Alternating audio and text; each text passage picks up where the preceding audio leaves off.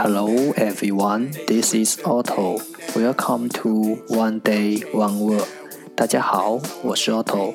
您现在收听的是荔枝 FM 幺四七九八五六，图听每日十五分钟英语之每日一词。欢迎收听，欢迎订阅。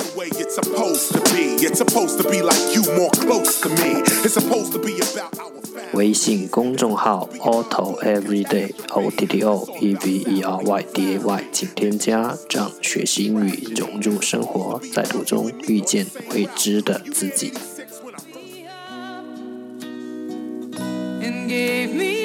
让我们一起简单的坚持每一天。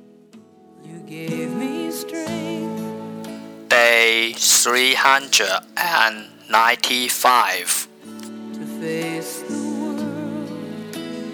Today's word is 今天的单词是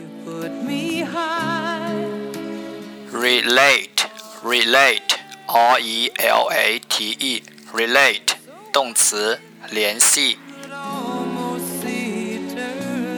Let's take a look at its example.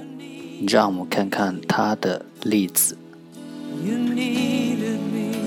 I found it difficult to relate two ideas in my mind. 我觉得很难把这两种想法联系在一起。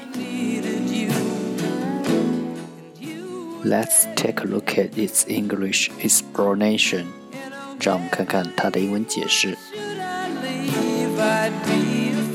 Show or make connection between two or more things.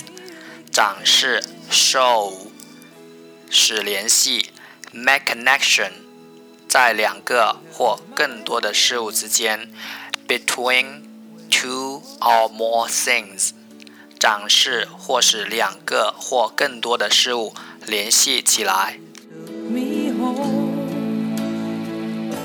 Let's take a look at its example again. 让我们再看看它的例子。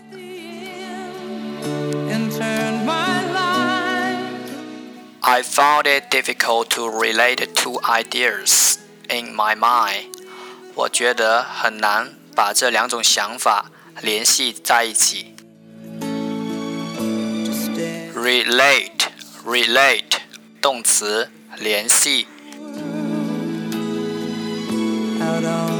尝试自己没做过的事和已经做过的联系起来，世界从此更加美妙。 That's all for today。这就是今天的每日一词。如果你喜欢我们的节目，请为我和那些愿意坚持的人点赞。欢和我一起用手机学英语，一起进步。See you next time。再见。